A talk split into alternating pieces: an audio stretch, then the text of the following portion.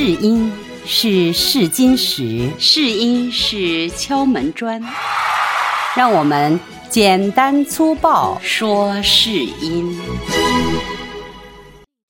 听众朋友好，大老师好，你好，胡杨。哎，胡杨，你知道今天是十月二十三号，呃，嗯在二十四节气里边，哎，对，霜降节气有一首特别美的古诗，耳熟能详的，大老就是说的师朗诵一下，给我们欣赏一下。蒹葭苍苍，白露为霜。所谓伊人，在水一方。溯洄嗯从之，道阻且长；溯嗯游从之，宛在水中央。邓丽君唱的那《在水一方》，其实就是根据这个改编的，嗯，特别好听。哎，这个霜降之后啊，水边的那个水草啊，就蒹葭，其实就是芦苇啊，嗯就有了白霜了啊。有了白霜之后，就像女孩子那个婆娑的身影一样。哇，文化人一上来，给我们营造了一个非常优美的环境啊、嗯，对，好了，我们言归正传。嗯大老师上期好像我们承诺了一些跟话筒做朋友啊，还有什么嗯录音准备啊什么，你你打算这期聊吗？其实要说试音还可聊的东西还蛮多的哈。特别多，我觉着，嗯，嗯，咱们就干脆聊聊试音不中的原因，好吧？嗯，嗯好呀，这个对对我来说嗯应该挺有启发。我一个是嗯不适应，二一个我即便是试，可能也会不中。那行吧，那我们嗯就今天说说试音不中的原因。嗯，我我之前梳理过有八个吧，比较典型的不中的原因，其实比这八个要多。如果嗯仔细的把它分析下来的话，要多很多。但是咱们呢，还是一个一个呃想到哪儿说哪儿吧，好吧？嗯，行，嗯一些主要的原因吧，就是对主要原因对到的。第一个原因哈，就是普通话有问题。基本功你真的一定要练。我就觉得嗯我如果也有几天不练习啊，我就嗯，口不觉得糙什么的，是吧？啊，嗯我就口齿不清，哎，就好像讲话就嗯就转不过弯来。弹舌很关键，所以说我经常说这样一句话嘛，叫练基本功，练多长时间？练三十年，因为我就练了三十年，天天播读东西，天天练嘛，曲不离口，拳不离手，这就是基本功，对基本功训练的一个描述，主要的一个原因。嗯，是试音不中普通话，就是普通话有问题。很多朋友会不自觉，尤其是在个别地区，这个其实是很客观的，就是南方地嗯区，因为它属于不同的嗯语系，对普通嗯话掌握这一块一定是更有难度一些。就是没有觉悟到自己的问题在哪里。可能还是得从最基本的拼音开始学起。拼音如果嗯学的不标准的话，你后面的发音肯定就不准。声韵调，嗯，声韵调，如果嗯嗯，主播的普通话不好，其实听得很难受，我是不太想听的。对，所以我经常说专业听众跟非专业听众嘛，尤其是学过演播的，那就属于专业听众，一定要做一个专业听众，不能做那种业余听众就不听了啊！你要听听别人的问题在哪里，你有没有这个问题，你如何改正，这就是专业听众从普通话不好的过渡中学到应该学到的东西。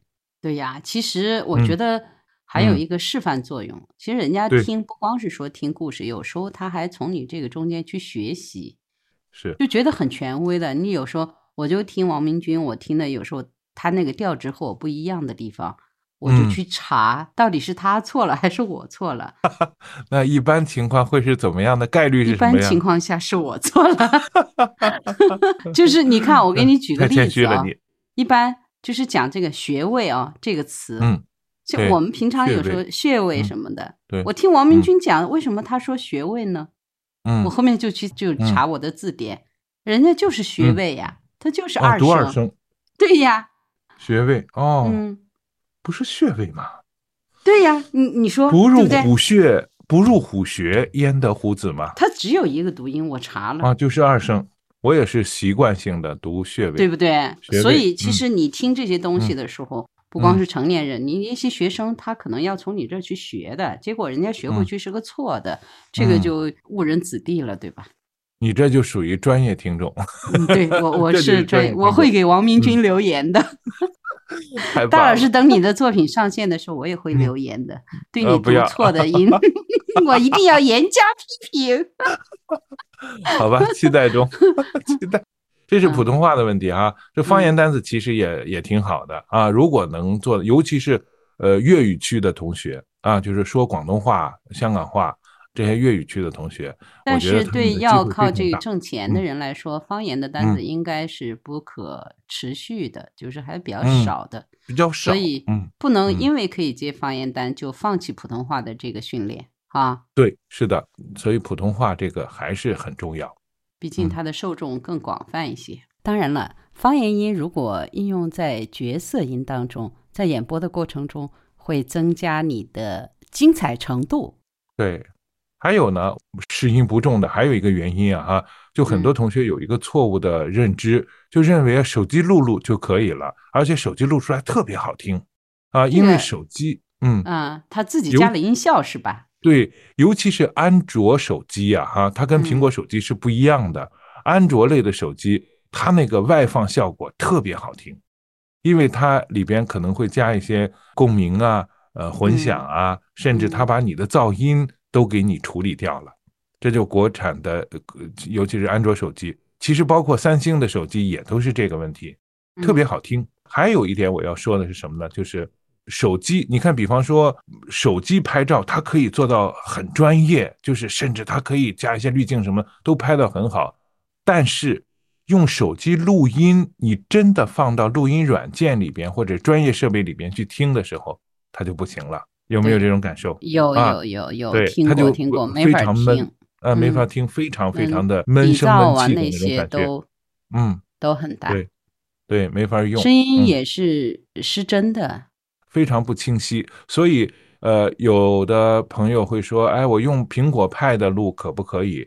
用手机录可不可以？我都回复的是不可以，应该是嗯不可以都是一样的。手、嗯一个最简单的原因是手机录制的这个参嗯数的设置肯定是不符合甲方的要求的，没有看见哪个甲方要求用手机录制的，基本上没有。是嗯，除非你就是说做点儿小视频呀、或者嗯是做点儿这个呃短的这种。你自己呃玩的所以跟啊试音其实也没有。什么关系。是的，嗯，嗯，好，那就讲到第二、第二类了。那第二个哈，还有一嗯个，嗯，就录制了。第三个，就是底噪特别大的，比方说底噪还包含了很多东西，突然一声鸡叫，我都听过这种，突然一个小孩的吱吱声，还有那个汽车的声音、救护车的声音，呃，那种录音文件里面都带着，不不重新录吗？这种也拿去试音吗？有可能啊，因为是是怎么样的哈，就是我们的嗯这个电容麦的话筒，你如果不戴耳机录的话，你有可能耳朵都听不到这个呃鸡叫、蛐蛐叫，或者是虫鸣，包括救护车的声音，因为你太啊集中精力在播读了。嗯，太集中精力在不读收音效果特别好。对，话筒非常灵敏，但是你如果戴监听耳机的话，你有可能听到很多呃朋友有可能不喜欢戴监听耳机去录音，对，因为监听耳机就能听嗯到这些底噪，它嗡嗡的，会绝对对自己的这种这种嗯感受会有一定的影响。对是这个是原因。对，噪声大，可能大部分原因还是我们上期节目说到的这个环嗯境造成。环境，嗯，有很大的关系。就是说，试音啊，你一定要把环境做好，而且不要让它出噪声。比方突然一个救护车过来了，或者突然家里有打那个电钻的声音了，你就这停掉，这种情况肯定要停掉，对，重新录，嗯重新重新录。该到第四点了。第四点，哎，第四点就旁白的那种播读腔，甚至包括角色音那种播读腔，就特别严重，一字一顿，呃，就跟读课文一样。呃，语文老师特别喜欢那种一个词一顿，一个词这个。好像是目前现阶段这个有声小说中最忌嗯讳的，因有的有的可能会说，但有的不会说了，因为这个大家可能觉得是最基本的要求，就是不要播读腔，对吧？嗯，不要播读腔，对。但是听试音还是有很多人这样读。大呃老师示范一下什么是播嗯读腔。旁白的播读腔，一词一停顿，除非你是在上语文课。这个真的很像我们上课的时候嗯齐声朗读的这种感觉。哎，对对对对，一定要克服这一点。很多朋友会自觉不自觉的用用到这个，尤其是旁白在读累了的时候，比方说嗯三到五分钟开始啊还行，读累了就开始这么读了。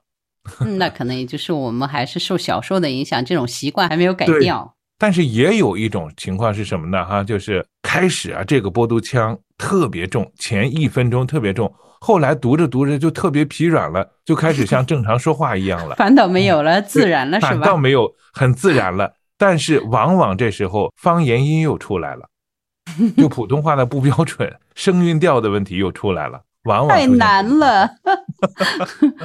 这些我都听过，都接触过，所以说这些都得克服。我们说为什么要经过专业训练？就专业人士和非专业、业余的区别在哪里？就在这些很小的细节上。吗好，第嗯，我没说你，啊 没说你已经，很不错了，我在对号入座，我比较自觉。好吧？哎，大老师，由于节目时长的原因，要不我们今天就聊到这儿吧？我们下期接着聊，好不好？OK，没问题，拜拜，好的拜拜。再见。嗯再见，再见，听众朋友嗯。再见。